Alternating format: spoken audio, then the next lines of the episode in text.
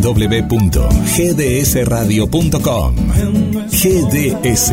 Descarga nuestra app. Encontranos como GDS Radio.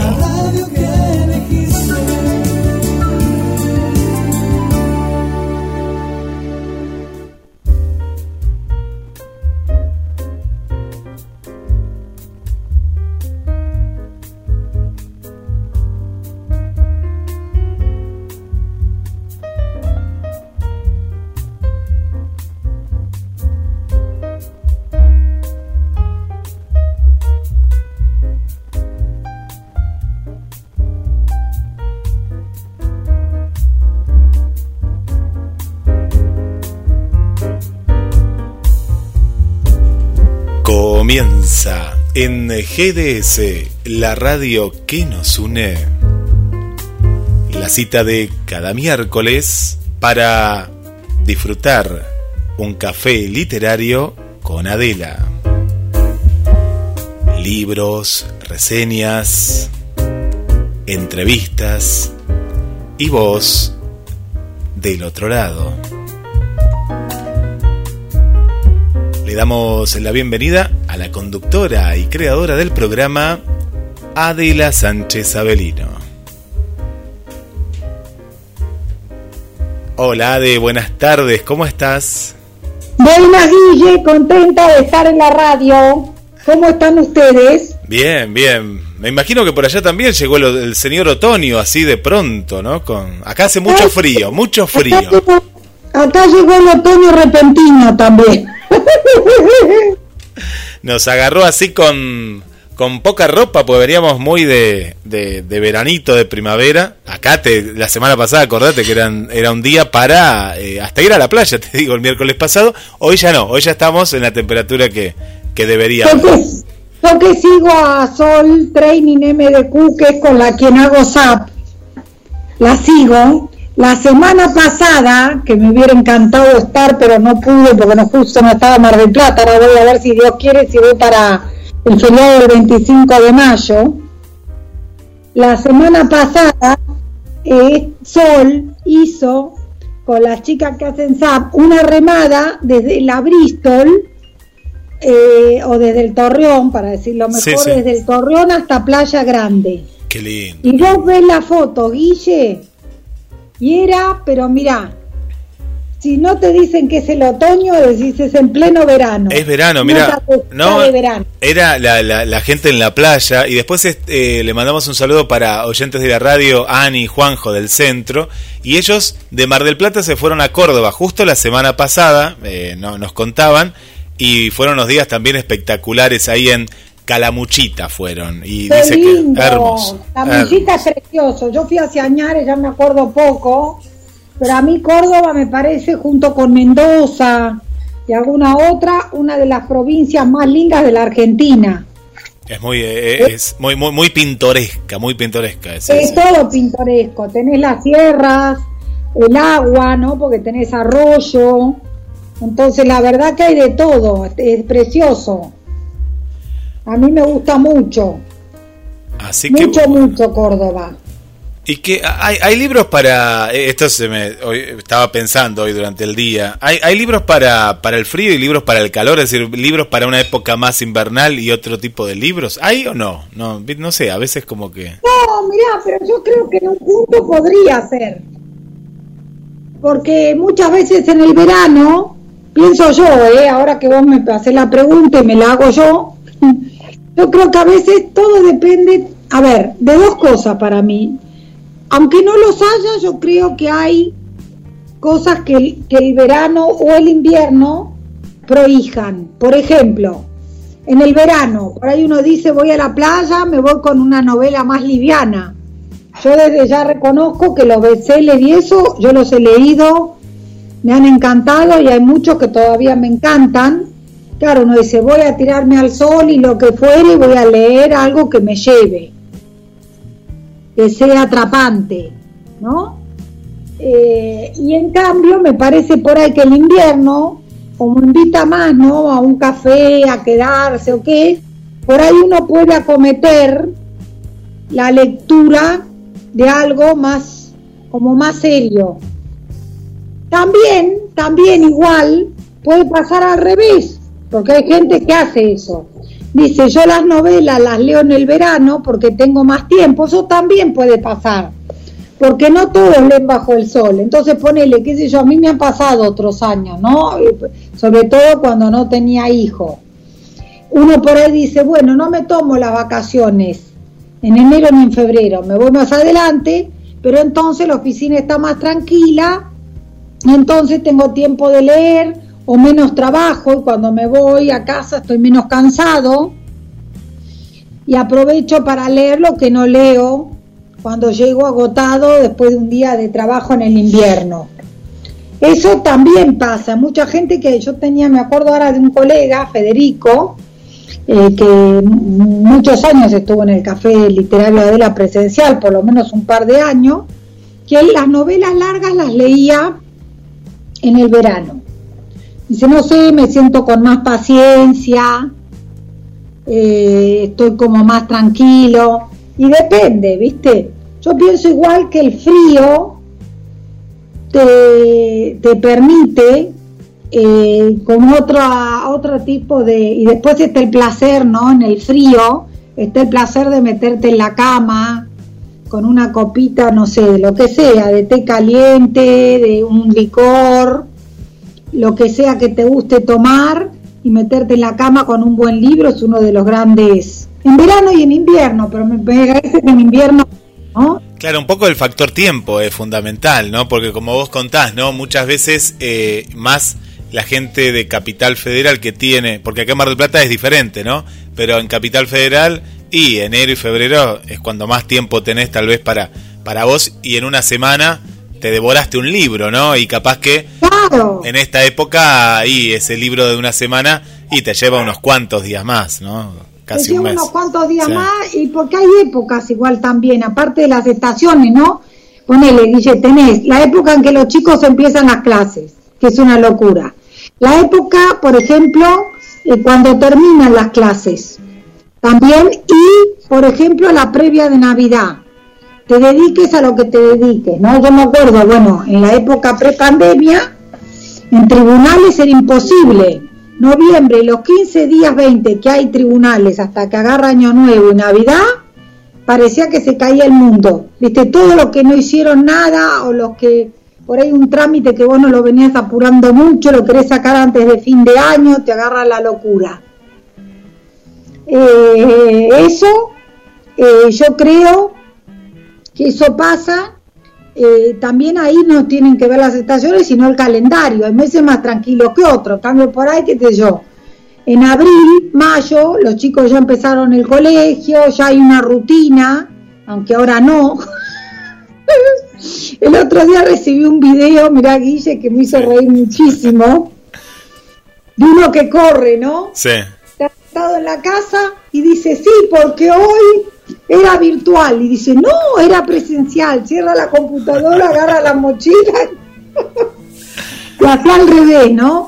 Pero bueno, la verdad que cuando el año se inicia, eh, en, situaciones más o menos normales, uno tiene una rutina más. Sí, la tenés. Sí, sí, sí. Como más fija, ¿no? O sabes en qué horario estás más tranquilo, en qué horario van los chicos al colegio, o en qué horario los chicos están ocupados, o en qué horario vos vas a trabajar más o menos, ¿viste? Pero bueno, claro, ahora estamos viviendo momentos que son raros para eso, no hay mucha organización porque no sabemos. No, no, no, no, no, no, tenés una planificación. Eh, me acuerdo de Marcela Chiquilito, una escritora de, novelas de ficción de, Mar del Plata, que ella como escritora, como lectora también, pero nos contaba como, como escritora, que varios eh, de, su último libro, más que nada, eh, lo, lo, terminó escribiendo, lo fue armando eh, en ese tiempo libre que, tenía como profesora también, en las, en las terapias de su hija, en el consultorio de las terapias de su hija, que tenía que esperar 40 minutos, por ejemplo, se llevaba todo y empezaba a, escribir ahí en, el, en la espera, ¿no? Claro, las esperas. Mirá, hay un libro de un uruguayo, que si no me acuerdo se llama Mientras espero, que también no sé si el hombre lo escribió ahí, pero también el, eh, es lo que escriben mientras esperen los consultorios, mientras esperen la cola del banco. Bueno, yo no voy a ninguno de esos lados, por ejemplo, ni al consultorio, ni al banco, ni acá a la esquina, ni a uno el con turno. Yo no voy a ninguno de esos lados sin un libro. ¿Ves? Pero si uno, después también, por ejemplo, yo pienso en los docentes. Sí. Los docentes para leer largo y para hacer algo que ellos quieren tienen más que nada enero y las vacaciones de invierno, ¿ves? Y ahí no tiene nada que ver por ahí, no tanto la estación, sino la época del año donde por ahí está más tranquilo. El principio del año, el mitad de año y el fin de año son una locura con los que tiene que entregar los boletines, ¿no es cierto? cómo aprovechar esos esos huecos no que uno tiene no esos esos momentos esos pequeños momentos que nos da la vida. Y sí eso está bueno saber aprovecharlo. Yo por ejemplo soy muy dispersa pero reconozco sobre todo ahora que intento escribir una novela eh, que ya la, la, empecé a escribir varias veces y ahora ya voy por el intento número no sé cuánto pero ahora ya me propuse que por lo menos una novela, o sea, un cuento largo hago, de acá a un poco antes de septiembre, porque lo, me gustaría presentar en el máster de Salamanca, que estoy haciendo online. Bueno, y entonces, por ejemplo, justo ayer hablaba con Mori Ponsowi, una escritora excelente que ya algún día la vamos a invitar, que más de una vez estuvo en el café, pero después la vamos a invitar para que nos hable acá, muy interesante todo lo que escribe Mori. Bueno, y Mori me decía, la novela es más para obligarse a sentarse un rato todos los días. Si sale algo, bárbaro. Si no sale nada, uno lee o pie, uno lee lo que ya escribió, piensa, o por lo menos trata de meterse en el mundo de la novela. Y yo creo que ese es un ejemplo bárbaro. Los cuentos, por ejemplo, como yo he escrito tantos hasta ahora, no tantos, pero he escrito bastantes más que he escrito muchos cuentos y no he sacado ninguna novela todavía, para mí los cuentos te permiten más la dispersión. Porque un cuento vos empezás, bueno, tenés un pedazo, ¿no? Queda ahí. Después tenés, no sé, si te ocurre otra cosa. Un día que salís a la calle, ves otra cosa decís, pucha, acá hay otro cuento. Bueno. Y el cuento para mí es más rompecabezas, te permite más que por ahí, no sé, vos no, no llevás, porque además una vez que terminás el cuento o escribís el cuento y es como una unidad, ¡pum! Te agarra el ataque hasta que escribís el cuento. Después, eh, claro, para mí el cuento permite más la dispersión, en ese sentido, a mí, por lo menos, en mi experiencia personal. Eh, lo otro me parece que requiere que estés más atento. Y hablando de cuentos, Guille, te cuento voy a los oyentes que si Dios quiere, estoy ya en hablas, ya en conversaciones con una amiga mía, eh, ex eh, funcionaria, ex empleada en Infobae, que es una chica con mucha experiencia, periodista, que trabajó en Infobae, que ahora tiene un microemprendimiento personal como el Café Literario Adela entre ellos tiene un editorial que se llama Molinos de Viento, de viento, que es como una especie de molinos de viento. Y eh, si Dios quiere, voy a sacar un libro nuevo de cuentos. Ay, qué bueno, ¿para este año, 2021? Para este año. Bien.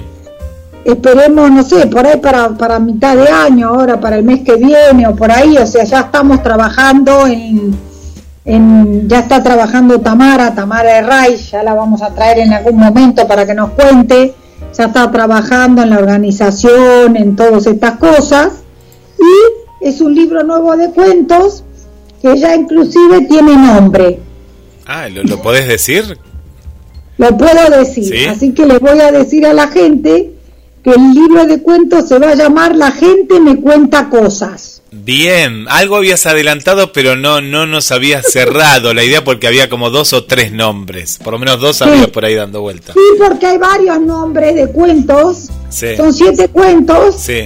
Eh, que algunos tienen como un... Hay en un caso que un mismo personaje aparece en tres cuentos, un personaje varón, en otros en realidad el foco está por ahí más puesto en una mujer o en las mujeres, y eh, hay uno que se llama La gente me cuenta cosas.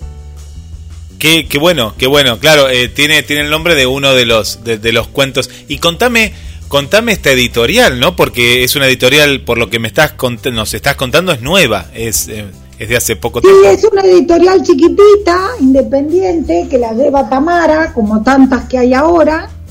Y la verdad que a mí me a mí me pone muy contenta porque yo cuando saqué El Mar de Noche, mi otro libro de cuentos, ya del 2018, en el 2018 Tamara me ayudó, pero ella estaba en aquel momento en el grupo de Infobae, no en Infobae, pero en el grupo, y ahí está Esteban Castromán, en ese grupo que tiene, una, tiene varias editoriales chiquitas, una de ellas Indie Libros.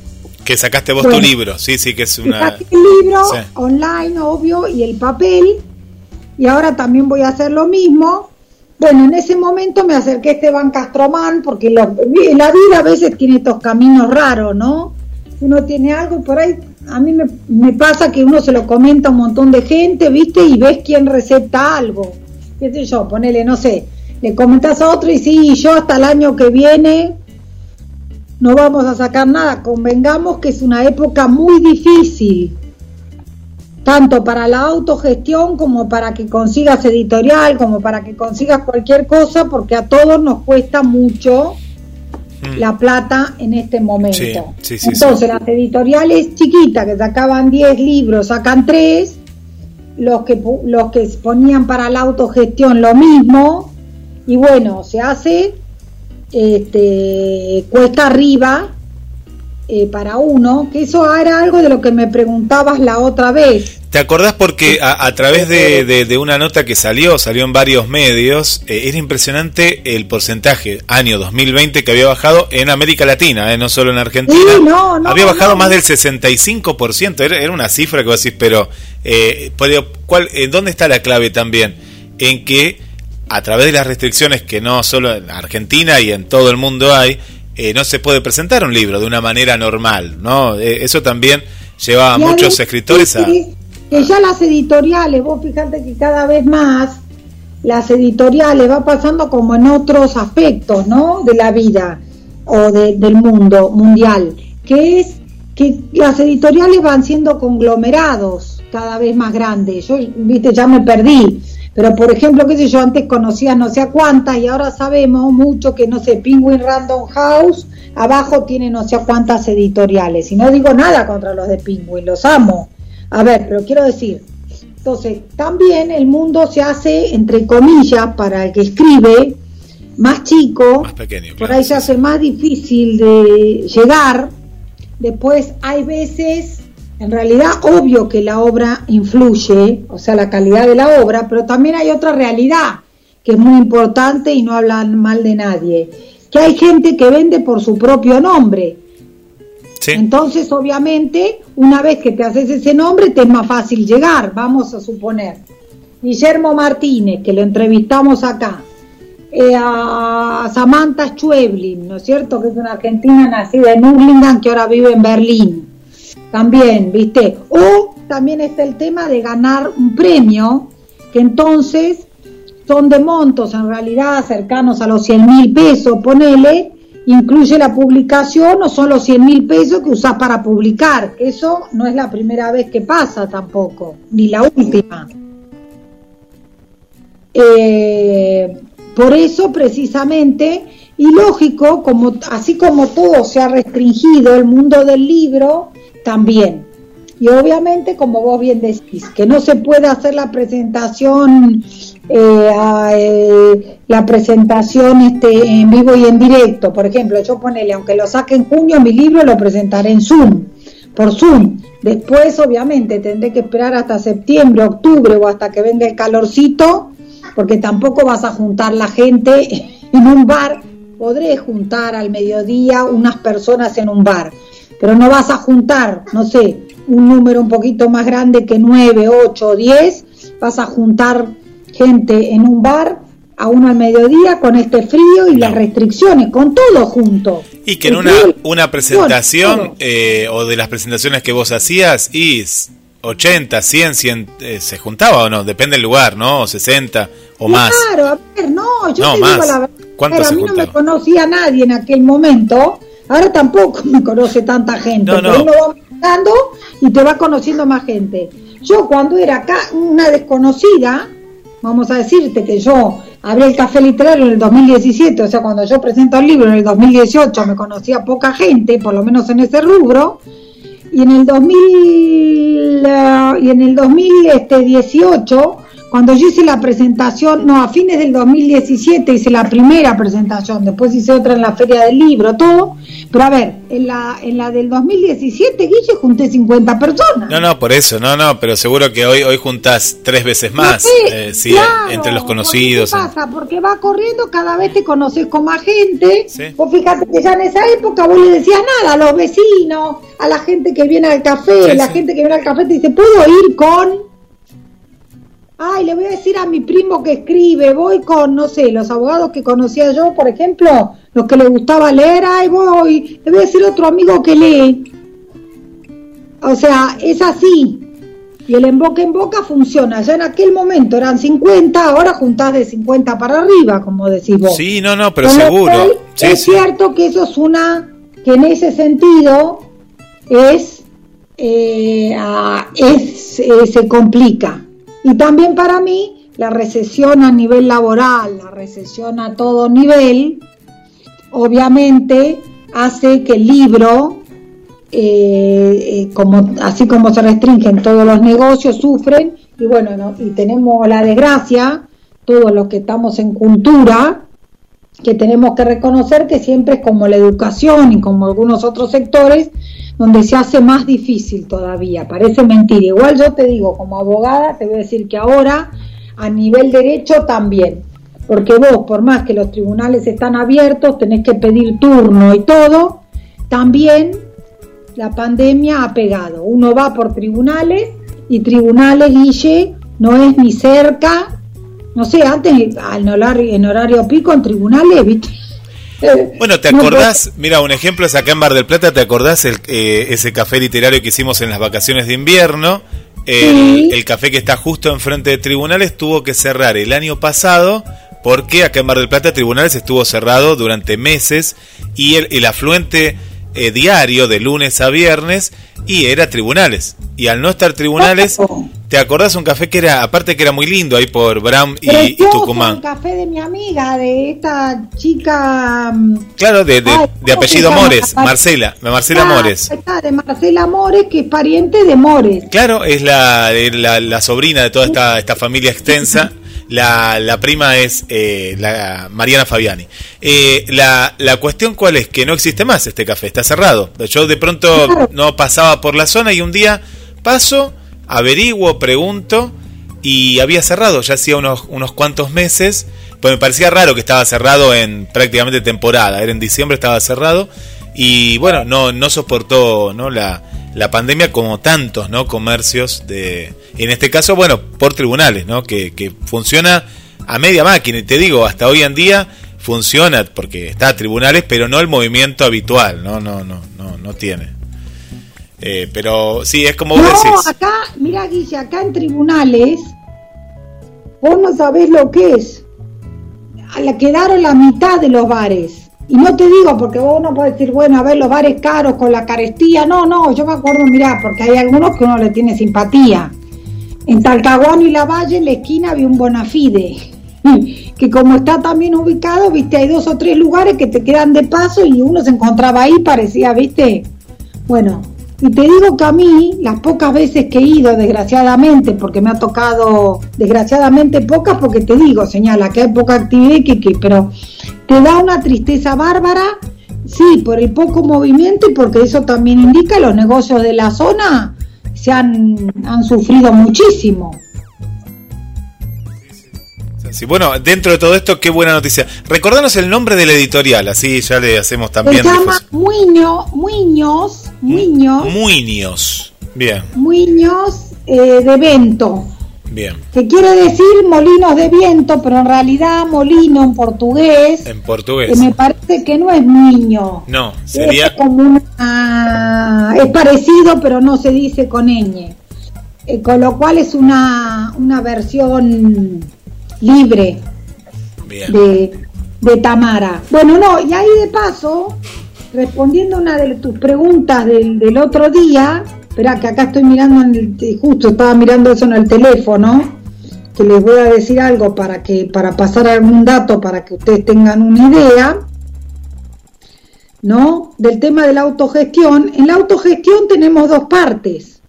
Una, conseguir la editorial, que es que te haga el ICBN, un montón de estas cosas, tramiterío, para decirlo de alguna manera, que el escritor no está canchero eh, con hacer.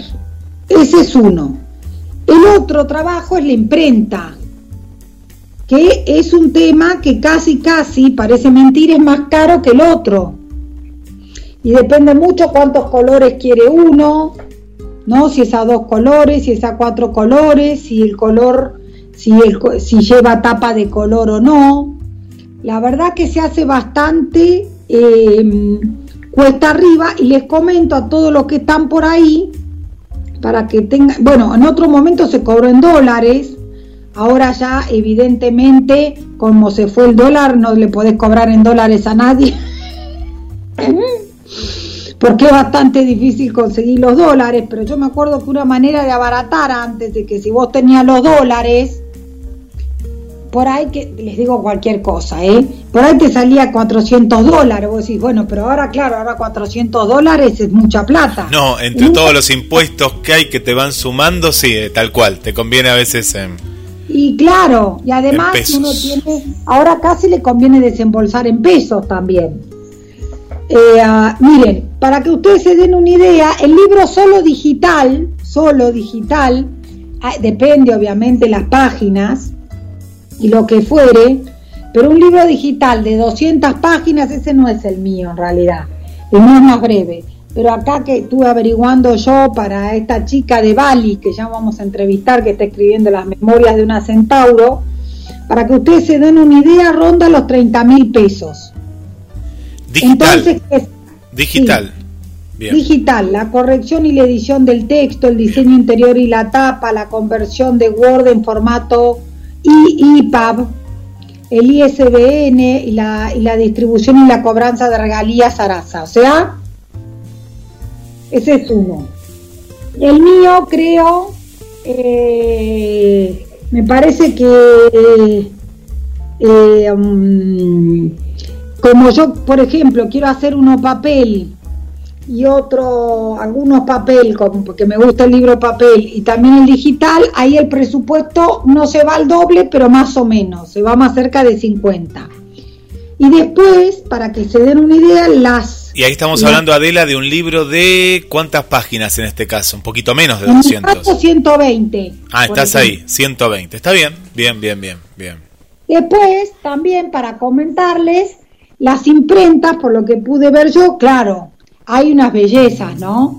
Que la verdad que si uno estuviera en una mejor época lo podría pensar. Hay libros cosidos, hay libros con color adentro, que pueda llevar alguna ilustración. Eso encarece un montón, pero teniendo en cuenta que no, que los colores sean en la tapa, nada más, y adentro sea blanco y negro, más o menos podemos hablar de otros 50 mil pesos y para arriba de imprenta. Entonces, más o menos tenemos un presupuesto, todo en el más o menómetro, de 100 mil pesos, de 120 mil pesos. Ah, y pero para y lo importante, ¿qué tirada? Eso también es importante, ¿qué ah, cantidad? La tirada también, la tirada normal de ahora es más o menos 300 ejemplares. Bien, Bien, ahí, ahí estamos. Claro, que acá tenemos otra cosa para comentar, Guille, también que es interesante para la gente que nos preguntó que lo sepa, ¿no?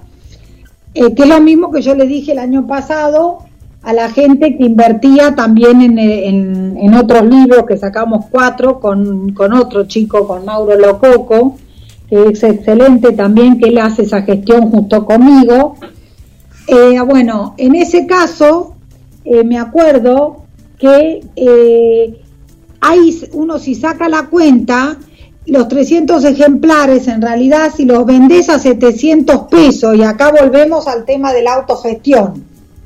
Si vos lo dejás en algunos en algunas librerías y te dan el 10% de tapa o te van dando de lo que van comprando, obviamente es complicado. podés dejar en alguna librería amiga que vos conozcas. Eh, si no, si uno se dedicara, por ejemplo, no sé, a venderlos, si lo vendieras más o menos a 700 pesos, para en siempre en el más o menómetro, recuperarías la inversión, ¿ves? Que no es tan caro un libro de 700 pesos. No, no, para nada. Estamos hablando de un libro, no, no, para nada, no, no, no es caro, no es al contrario, a mí me parece porque vos me estás hablando para recuperar la no, y para recuperar de 700 para arriba. No, por eso, claro, claro. Eh, mil, lo tendrás que vender 900.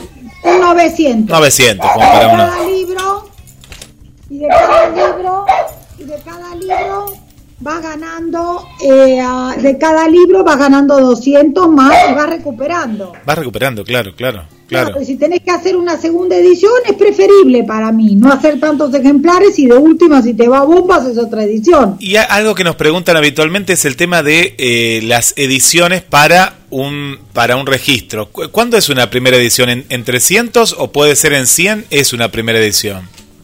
Sí, sí, es una primera edición de los ejemplares que haga. De hecho, Guille, mira, ya que vos decís eso, acordémonos que, por ejemplo, en el... ah, claro, no fue en la radio, pero ya lo vamos a traer para que nos cuente. En el Café Literario Adela vino eh, Marcelo Rubio, que es un escritor que tiene unos cuentos hermosos, que también ha escrito un par de novelas cortas muy buenas todas, la verdad. Y este ah, y, Marcelo contaba que en un editorial o Mayu, que no saben, ahora lo voy a buscar a ver si lo tengo por acá, el libro se los voy a mostrar, es una belleza. Bueno, hicieron 100 ejemplares numerados. Claro, ningún ejemplar es igual al otro, están todos cosidos, la tapa, te veo sonreír, es una belleza, Guille. La tapa este, viste, es de cartón duro. Sí, sí, sí. La tapa dura. Es como un vino especial, me, me, me, dice, me hizo acordar un vino, los vinos que vienen lacrados con... ¿no? Ese es de autor. Es de autor, claro, claro. Después, por ejemplo, adentro están hechos uno a uno, sí, sí, obvio. Y después, por ejemplo, adentro hay, no sé, en una parte una foto pegada con cinta scotch. ¿No? La, en la tapa hay como la marca de una taza de té, como si vos en el libro es una belleza. Qué hermoso, qué hermoso esto, qué, qué lindo. Eh, eh, eh, es especial, es especial. Ahora, ahora, a ver acá si la producción me trae el libro Incunable. Acá ya, ya lo estoy viendo, acá en la biblioteca. Porque es un libro, digo, Incunable está cerca, ¿no? Incunable es después de los 100 años, no, sé. ¿no? Dicen. decís?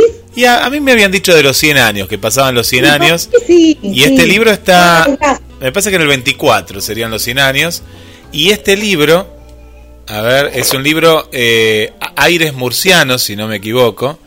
Eh, me, hizo acordar a, este libro, a ver si llega, ya llega, ya llega, acá llega. Mira, ves, es un libro que tiene, fíjate que está hecho con cuero, para ver si se ve ahí, eh, Aires Murcianos, ahí tiene como esta tirita que haría de señalador de la época. La tapa es de cuero, Guille. Es de cuero la tapa. Y a ver, acá estaba la numeración. Eh, si vos te vas a reír este libro, pues lo habían tirado. Yo y acá está, mira, ¿ves? Y acá está numerado, a ver si se ve ahí. Está numerado.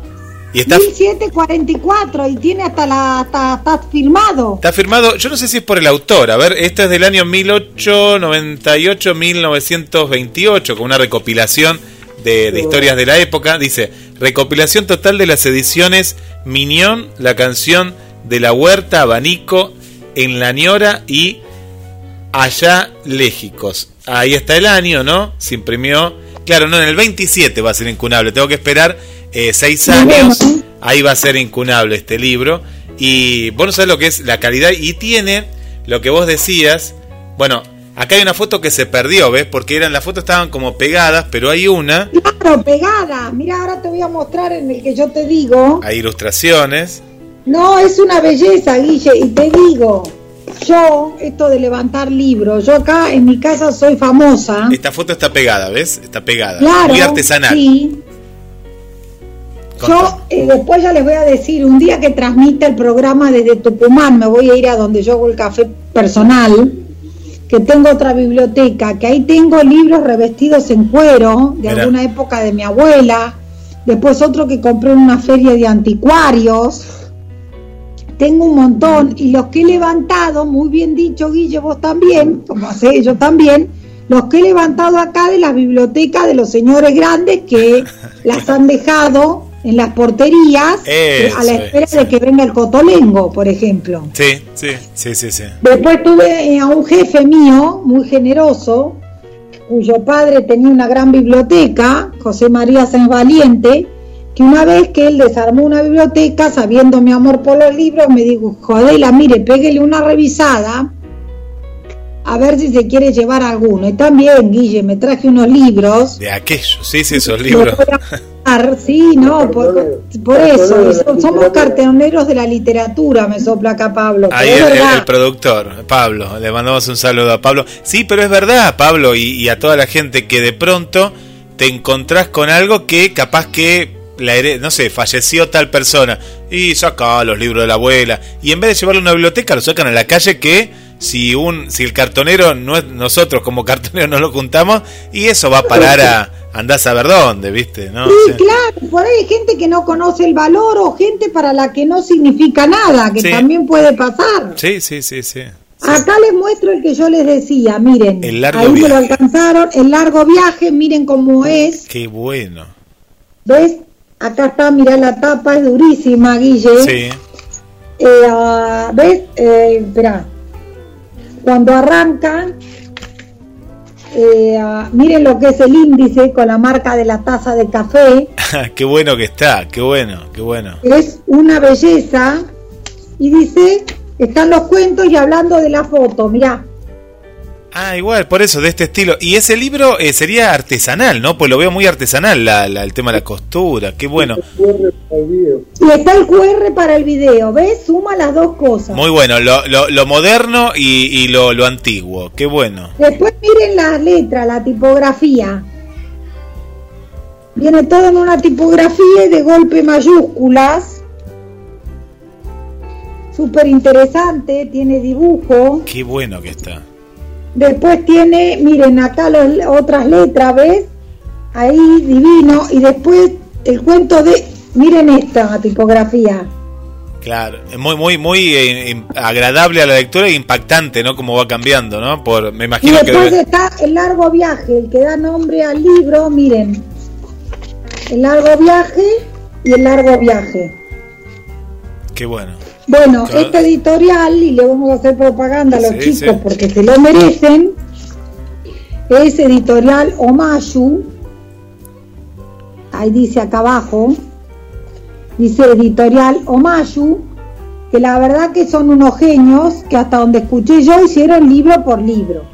Sí, sí, se nota. En este caso sí es libro por libro porque se ve que es muy... Sí, sí, esos detalles son muy únicos, ¿no? Capaz que la... detalle lo tiene que hacer una persona uno por uno. La marca del café debe estar en otro libro, debe estar en otro lugar, no debe estar en el mismo lugar y así.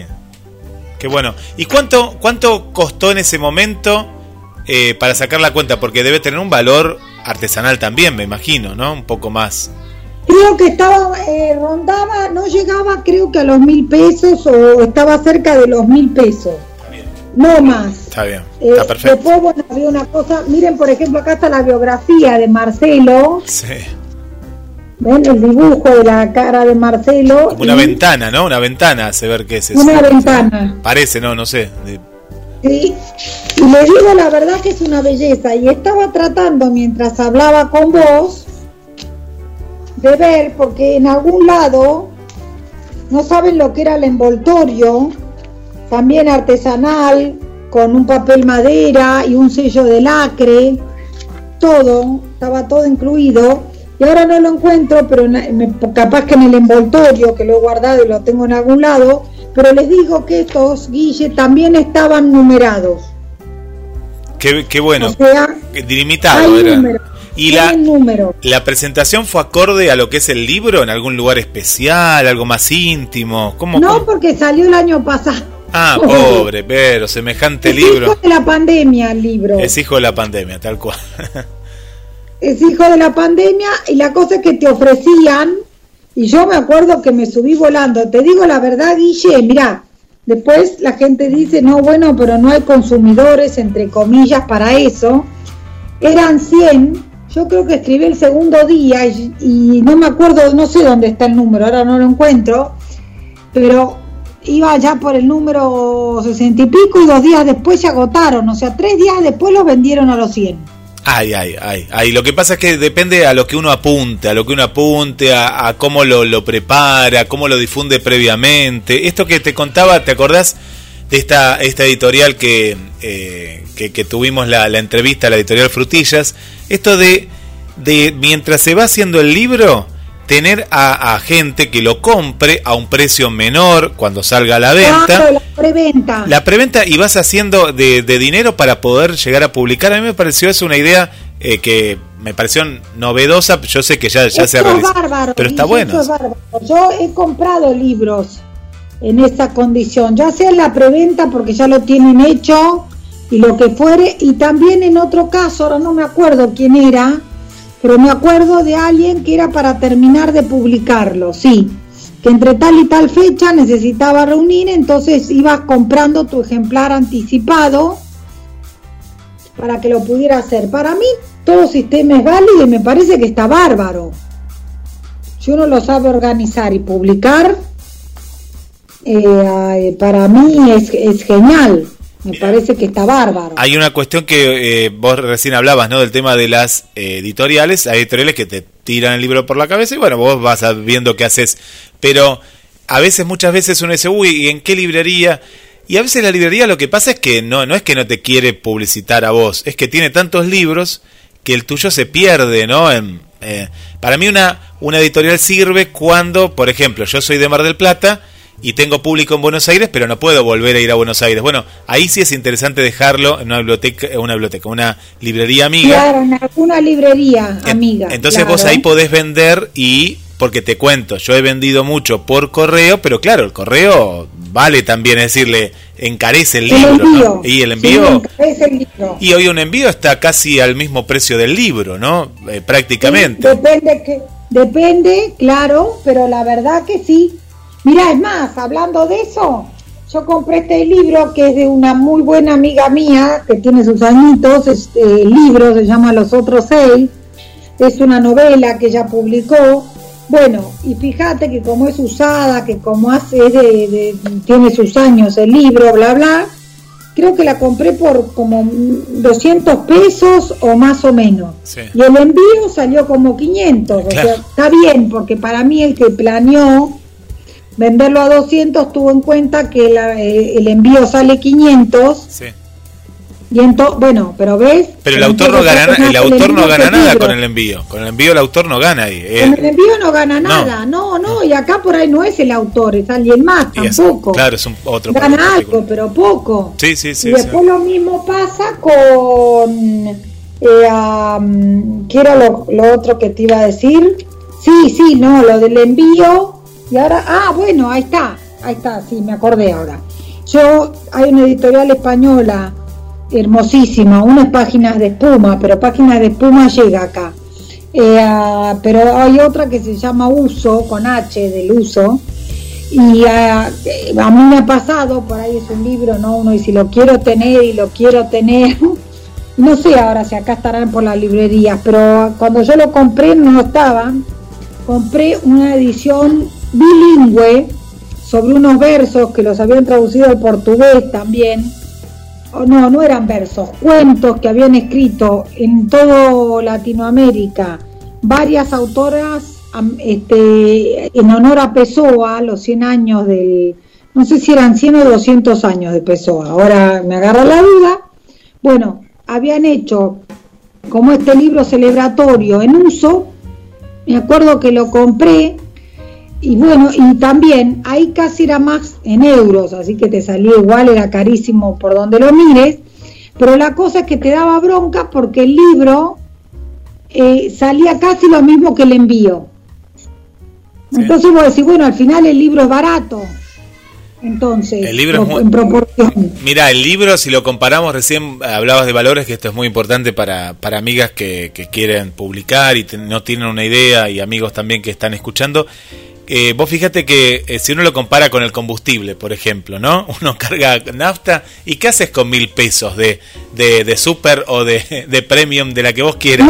No haces nada. ¿Hasta dónde llegas en kilómetros? Y bueno, llego hasta y bueno, me voy a Sierra de los Padres, un poquito más y ahí ya está.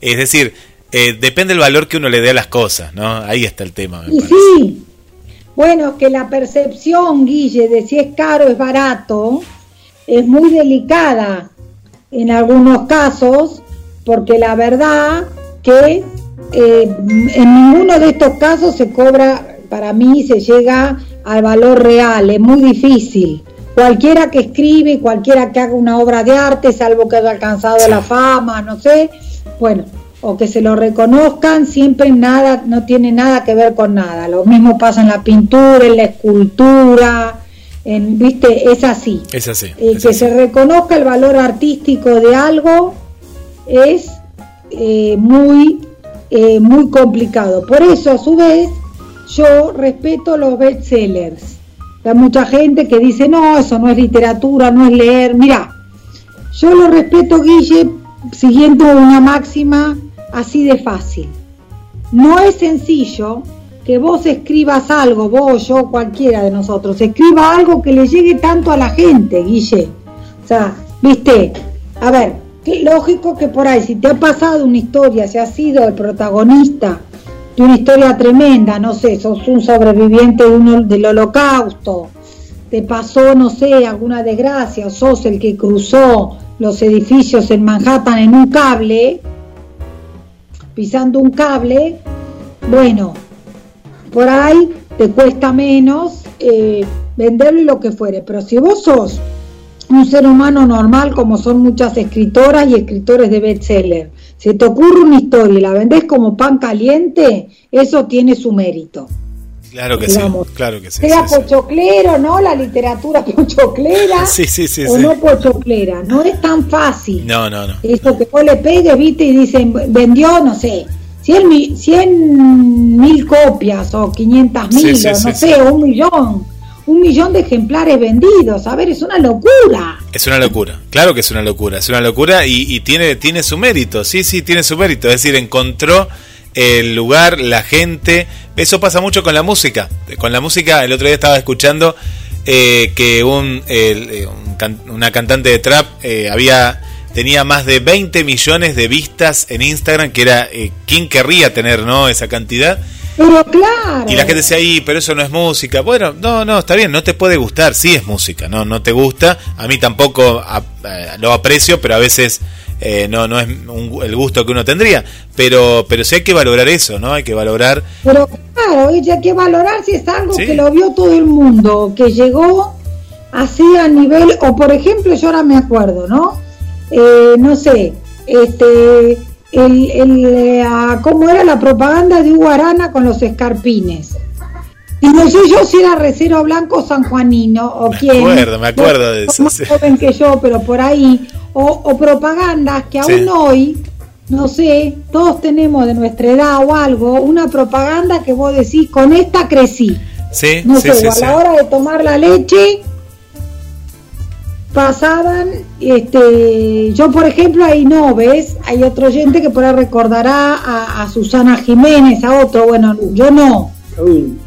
Pero, este, pero así Pablo sí, Pablo que dijo Cadul, ahí la, el jabón, ¿no? ¿Se acuerda? Cadum, Cadum, era Cadum. O la, o la que hacía Virginia eh, Zulma Fayad. ¿Cuál era esa? Zulma Fayad. aceite, la malagueña. Claro, claro, sí, sí, sí, sí, sí. No, por eso son eh, son cosas que te quedan en el, en el, en el, ese, ese, hasta, hasta eh, hay marcas que uno las repite, ¿no? Y que han quedado para siempre, que quedan para siempre. Y ahora los chicos de ahora es la, la saga del Banco de Galicia. Oh, bueno, ahí está, ahí tenés una, ¿no? Eh, que es para mí y es muy pegadiza la temática. Es muy pegadiza, es muy pegadiza. Sabes que con eh, era conocíamos porque una una de las productoras de, las digamos, de, la, de los cráneos que creaban eso, eh, Julia, eh, es de acá de Mar del Plata y bueno, ahora está en Capital y, trabajaba ¿no? en todo, todo, toda esta saga que sí, mira, la gente capaz que iba al banco y el banco ni sabía si era mejor o peor que otro, pero entrabas por la publicidad, sí, sí, es cierto. Pero sí. Sí, sí. Es así. No va a ser ni la primera ni la última vez.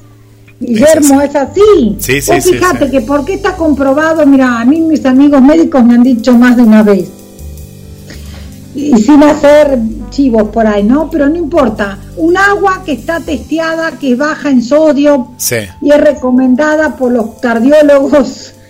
Bueno, y vende más que otra. Y bueno, y son cosas que de marketing que después van quedando y sí, bueno, y se le ocurre, eh, la primera vez se le ocurrió a alguien. Yo digo que cuando un dentista te recomienda una, una pasta de dientes, ¿viste cómo es? Sí, vos entrás por ahí. No, por eso lo que vos decías que es muy importante el tema de que eh, a la hora de, de, de, escribir, uno hay diferentes etapas. Uno escribe el libro, ve la editorial, ¿no? Que vos recién dijiste, y después está el otro tema de la venta, porque hay gente que hace libros y, y no los vende porque el libro sea malo, sino porque no sabe venderlos, no sabe la parte, no, y bueno, ahí de última asesorarse o contratar a alguien que eh, te, te mueva todo esto para que no muera. Yo, mira, recuerdo, no, no voy a dar nombres, pero escritores de acá de Mar del Plata, y que un día me abre y digo, uy, pero tenía, y los libros eran, eran muy buenos, muy buena calidad, una editorial de Buenos Aires, y lo que él escribió para mí es muy bueno, tengo, tengo los libros de él, pero claro, no, no los vendía, y, y terminaban dentro de un ropero y a mí me daba una pena por dentro. Digo, tenés que hacer una otra presentación, no sé, empezar a moverlos porque valía la pena, ¿no? Todo, todo ese material que estaba ahí. En las presentaciones, como vos decís, se pierde ahora eso, que ya lo recuperaremos, pero que ahora no es. Las presentaciones es un buen momento para ofrecer los libros y es un excelente momento porque el, que, el que está en la librería, en el lugar físico, escucha de qué va, bla, bla, y si le interesa lo lleva. Sí, la verdad. Eso, eso también era otra cosa que tenían las presentaciones. Mira, hablando de libros artísticos, también está este, este, este, esta pequeña obra de arte que ahora le hicieron grande mis amigos los de Godot, eh, que es una editorial muy linda, también independiente, que hace muchas cosas de vamos a decirles, eh, muchas cosas como culturales. Ahora de este mismo autor, Delgado Scott, acaban de sacar Dublineses, que es la traducción de los cuentos de Joyce. En este... Que es un libro pocket, es chiquito, por lo que veo, ahí, ahora que lo veo. Hicieron una, hicieron una edición, tiene dibujos, es una belleza. Precioso, precioso. Es precioso. En realidad en este libro Libro, libro casi de bolsillo, puede ser, es muy chiquito. Libro casi de bolsillo, es una belleza. Eh, Edgardo Scott, que lo vamos a tener en el Café Literario Adela este jueves, no, el que viene, el 13, eh, a las 19 vamos a arrancar porque él está en Francia. Bien. Eh, con lo cual para él las 7 de la tarde nuestras son como las 11, 12 de la noche así que vamos a arrancar a las 7 en vez de las 7 y media. Bueno, nos va a visitar este Edgardo y eh, em, nos va a contar de esto, pero este libro es un poco, dice, flaners, paseantes, vagabundos, peregrinos, todos los caminantes, este, de alguna u otra manera, ¿no? Acá yo lo tengo dedicado. Bueno, ahora sacaron una edición nueva, los de Godot, más grande y que tiene algún alguna cómo que se llama esto alguna eh, algún capítulo más creo yo escrito por Edgardo pero bueno acá está justo me acordé hermoso porque lo tenía sobre para contarles que va a venir por el café y que es escritor también de esta novela Luto el que la publique MC una eh, muy linda novela, ¿no? Sobre cuánto dura el luto, sobre qué pasa cuando, ah, cuando en, un, en, un, en algo que desgraciadamente es muy habitual en la Argentina, qué pasa cuando entran ladrones a un lugar de trabajo y matan a alguien. como es el caso. No, ¿Nos mostrás de vuelta la tapa? ¿Nos mostrás, Adela, la tapa? Porque tiene un diseño hermoso. Vos fíjate que es una, una tapa de, de fondo blanco, pero cómo juega con la sombra de, de, la persona que tiene un arma. Eh, es hermosa la tapa de ese protagonista. Muy impactante la tapa, te, te, te, atrae. Es muy buena esa tapa. ¿eh? Es linda la tapa. Le digo que Edgardo no es porque haya sido profesor mío y un amigazo, pero la verdad que Edgardo escribe bárbaro Está casado con Ariana Harwitz, una escritoraza, y por eso ahora vive en Francia con ella. Nació en Lanús, acá está, en provincia de Buenos Aires, en 1978. Eh, ¿Qué les iba a decir? Bueno, nos va a hablar también de este libro, de él, que es excelente, porque acá ahora engancho todo con todo, que este mes de mayo, en el Café Literario Adela, Terminamos con la autoficción, aunque los que quieran pueden seguir mandando sus trabajos, no hay ningún problema. Terminamos con la autoficción, pero arrancamos con la novela. Entonces, ¿qué vamos a hacer? ¿Vamos a escribir una novela? No, pero vamos a ver las características de la novela. ¿No? ¿Cómo es un cuento? ¿Cómo es una novela? ¿Qué dicen los que han escrito novelas? sobre escribir una novela, tenemos la reflexión súper interesante que hizo el otro día Guillermo Martínez, ¿no? que lo mejor que uno puede hacer es escribir un cuento y dejarse llevar, elegir un tema que dé para largo. Eso es muy, ese consejo de Guillermo para mí es excelente. En el café vamos a leer Enero de Sara Gallardo. Eh, Sara Gallardo es una escritora argentina contemporánea que eh, se murió joven y que no se le reconoció en su momento, eh, se murió por los 80, por ahí, eh, no se le reconoció en su momento un lugar en la literatura. Y ahora con esta revisión feminista, con esta revisión que también nos devolvió a Silvino Campo y a otras mujeres, revive este, Sara Gallardo, esta es su primera novela, la escribió cuando tenía 28 años, y bueno, vamos a analizar un poco que eh, esta, acá está, esta edición hermosa de Fiordo, otra editorial eh, súper. Eh, es un libro corto, pero muy contundente. tiene, sí, 100 páginas. publica, se publicó en 1958. Ella, Sara Gallardo, era nada menos que nieta del naturalista y ministro argentino Ángel Gallardo, acá les leo, y bisnieta de Miguel, bisnieta de Miguel Cané y tataranieta de Bartolomé Mitre. O sea, recontra Patricia. Qué linaje, claro, qué linaje. y sin embargo, en esta novela escribe sobre un drama rural. Bien es una novela súper moderna. Vos contaste algo, puede ser que contaste hace unos programas atrás, sí, sí, sí, que es muy fuerte el drama que, hay, sí, sí, sí. Sí, sí, es muy fuerte porque es una chica eh, que queda embarazada sin querer, ¿no? Obviamente en el campo, es fruto de una violación. Claro, claro, claro. Una de las primeras violaciones de la, de la literatura argentina. Es muy interesante y tenemos a una escritora, entre comillas, ¿no? Por lo menos no acaudalada, pero cómoda económicamente, escribiendo de una chica en, una condición bastante inferior. La verdad que esta edición tiene una frase de Pedro Mairal con la, que, con la que coincido absolutamente, que dice, la tremenda soledad del secreto de Nefer nos atrapa desde las primeras páginas del libro. Sí, la protagonista se llama Nefer. No sabemos bien por qué, pero creemos que es por Nefertiti, lo que parece que era una princesa, ¿no? Poco menos que egipcia y que no parece tener nada que ver con esta chica de campo. Así que eso es lo que vamos. Qué bueno. Este vamos a ver eso, vamos a ver un poco novela, cuáles son las claves de la novela, cómo es la primera página de una novela, cuáles son los diseños de los personajes, cuáles son los puntos de vista en los que se puede y no se puede escribir una novela, etcétera, etcétera.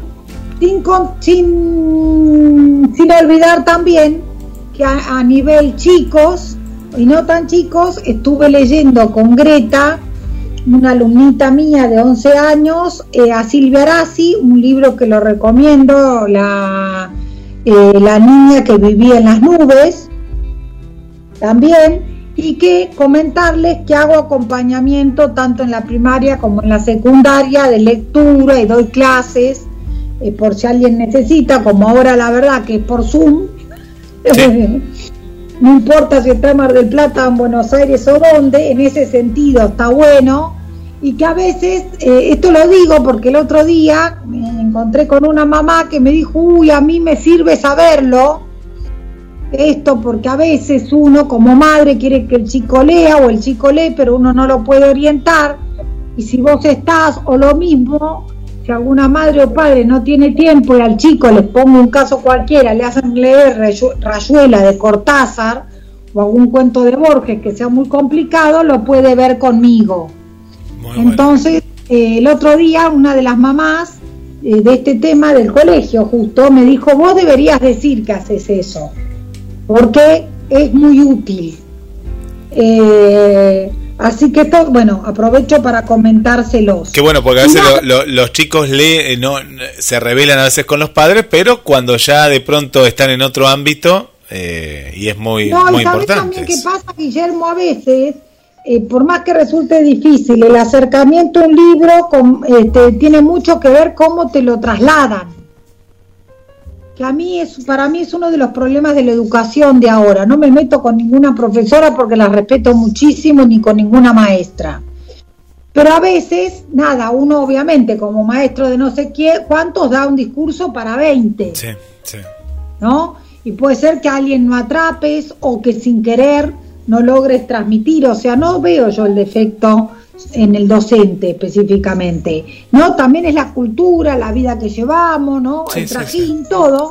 y a veces crear un ámbito de lectura preguntándole al chico, mira qué te gusta leer y si se puede leer con él algo que le gusta y si tiene algo impuesto por el colegio, ayudándolo a ver la parte buena del libro, que en general, afortunadamente, sobre todo los que dan en los colegios, alguna buena tienen, entonces eso está muy, muy bueno.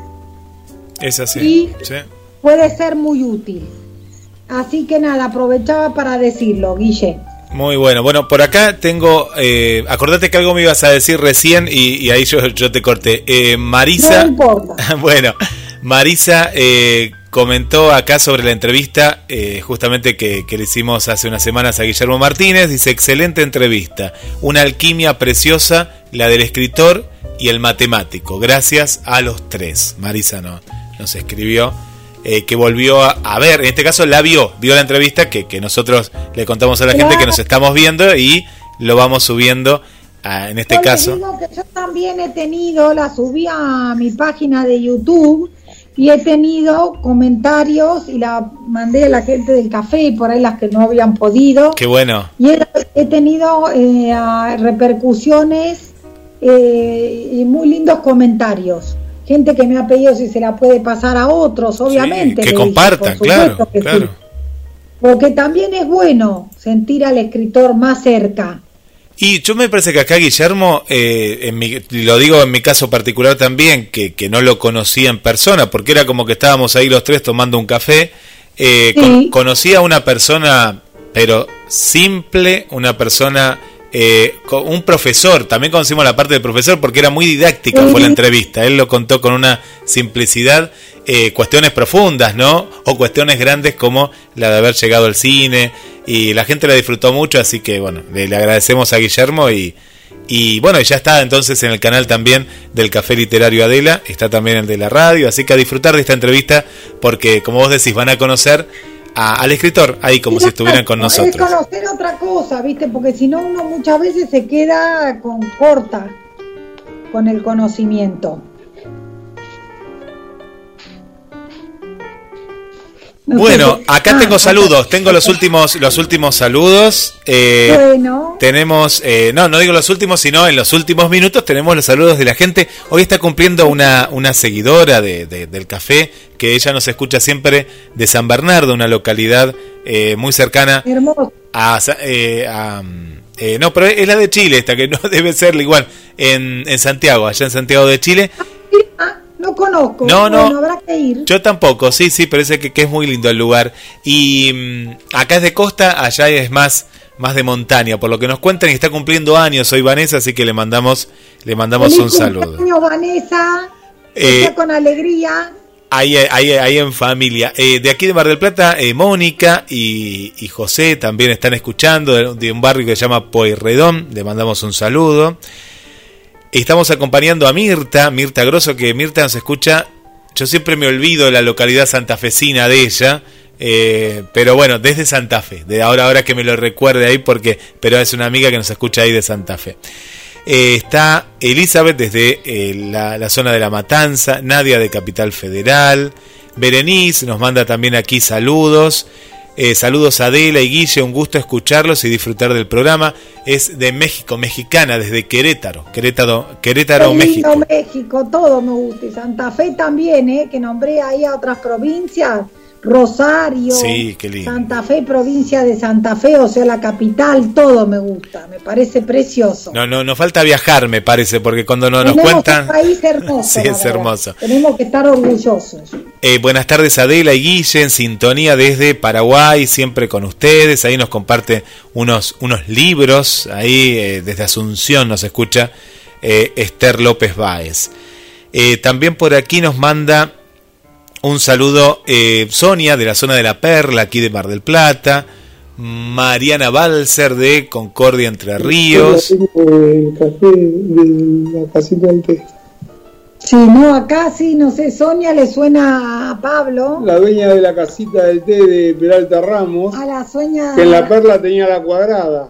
Ah, pero eh, yo la debo conocer entonces a Sonia, ¿sí? La cuadrada, bueno, eh, bueno, un día tenemos que hablar de la cuadrada, qué lástima que ah, ya no no está más la cuadrada. La cuadrada, eh, Pablo, eh, Adela, vos sabés que, bueno, la, ah, la, conocieron la cuadrada? ¿Llegaron a conocer lo que no, yo no, yo, sí, a, Sonia la conocí, si es la Sonia que estamos hablando, que tiene la casita de té en el bosque Peralta Ramos, yo lo conocí cuando vivía el marido que, que, regenteaban ahí y después abrieron la cuadrada. Claro, bueno, eh, Sonia, yo no sé si es la misma Sonia, ojo, no, no, no, no sé si es la misma, no, yo no estoy asociando las dos, pero sí la, yo, conozco a una Sonia, pero no sé si justamente eh, es la, la misma, eh, porque no los conocía a los dueños, pero sí iba con un grupo literario, vos sabés que era hermoso porque tenía, por un lado la bodega, ¿no? Que, que, que vos podías acceder en algún encuentro especial, pero si no tenías la planta baja, vos imagínate una casona toda de pisos de madera,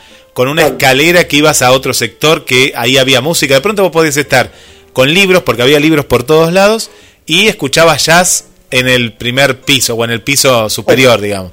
Era hermoso, ¿no? Un lugar, sabes que ese lugar está cerrado y hasta lo han querido demoler porque es una zona de Mar del Plata, la loma de Estelamar y toda esa zona.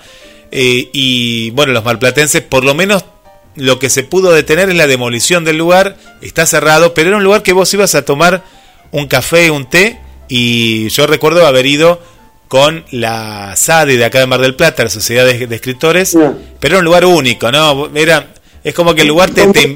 Como, Es el del bosque, Guille. Igual, igual. El bosque es una belleza total. Hermoso lugar. Sí, lugares eh, eh, mágicos son, sí. sí. sí. sí. Así es. La verdad que sí. Mar del Plata es precioso y acá Guille me llevó también a mí en su momento. Fuimos a ver la Casa del Puente. Sí, un lugar hermoso. Bueno, está la casa de Victoria Ocampo, está la mansión Mitre, donde fuimos para el cumpleaños de Mar del Plata. La verdad que en los lugares, el palacio este que está siempre sobre Colón, que se me pasa, bueno, hay dos ahí. El, Castanino, vos decís el Castanino, en la Loma. Donde está el Museo Castanino y enfrente hay otro. Enfrente es de la misma, del mismo estilo, sí, sí, sí, sí, haciendo es del mismo estilo, la verdad que es una belleza. Todos esos lugares realmente, bueno, acá este, lastimosamente nos cuesta conservar esas cosas, pero hay que hacer el esfuerzo por conservarlos porque son hermosos e irrepetibles ya. Sí, sí, no, son lugares que, que es parte del patrimonio, en este caso de, de, de la historia de Mar del Plata.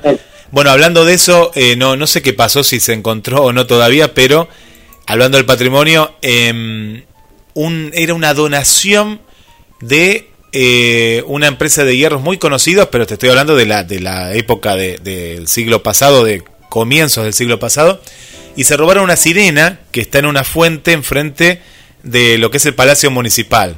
El hierro, pero es de hierro, es hierro fundido que no tiene un valor, no tiene un valor comercial eso, pero el que la robó, bueno, vaya a saber. Y se está buscando en toda Mar del Plata a ver si alguien tiene datos de dónde está, porque lo que tiene es un valor de patrimonio, nada más, no tiene un valor comercial. El valor ese del trabajo de la persona, lo que significa la sirena ahí. Y bueno, esas son las cuestiones que tenemos que empezar a valorar más, ¿no? Y a cuidar entre todos. Bueno, lo, lo, lo, cómico, entre comillas, pues no, no es cómico, pero que se robó en pleno centro. Sí, la verdad que sí. Les comento, para dejarles con la zanahoria, antes de cerrar, que la próxima clase, o que no, clase, estoy loca, que la próxima reunión, sí, la, reunión. en nuestra próxima reunión radial, vamos a hablar de esta autora inmensa que se llama Gota Christoph, húngara, de esta trilogía Klaus y Luca, que son tres libros en uno, y de este libro autobiográfico que se llama La analfabeta, que es de ella. Agota Christoph, una húngara que se tuvo que refugiar en Suiza y sus obras las escribió en suizo, en suizo, estoy loca, en francés. En francés. Una vida tremenda a todo nivel, ¿no es cierto?, en cuanto a sufrimiento, en cuanto a tener que refugiarse por la guerra, la verdad que tremendo. Vamos a hablar porque es muy interesante. Así que les dejo con esta inquietud. Muy bueno, muy bueno. Y mañana, eh, mañana cortito, contanos Adela que o recordanos eh, qué se va a tratar. Enero y los principios de la novela. O sea, es cuento, es novela y enero de Sara Gallardo. Bien, capaz que mañana te doy la sorpresa y me sumo porque justo el, el, el conductor del programa se tomó unas vacaciones, un descanso así de, de, de unos días Así que capaz que tenga la oportunidad, que va a ser la única, va a ser la única porque después estoy con el programa hasta las eh, casi 10 de la noche, pero eh, mañana eh, capaz que, aparezca por ahí. Dale, Guille, será un placer. Yo te voy a mandar la invitación. Lo mismo a los oyentes que quieran participar. Sí. Mandar un mail a Guille y si no, un mail a Adela Sánchez Avelino arroba gmail.com. Buenísimo, buenísimo. Bueno, muchas gracias Adela. Hoy Pablo también. Nos vemos. A todos, gracias a todos. Beso Guille, beso a los oyentes y hasta la próxima. Bueno, Adela Sánchez Avelino en el Café Literario, como todos los miércoles, esta hermosa cita eh, que compartimos junto a todos ustedes. Bueno, quédate en GDS, la radio que nos une, en minutos, nada más, minutos, pausa llega a Pruébate con Eli Gómez.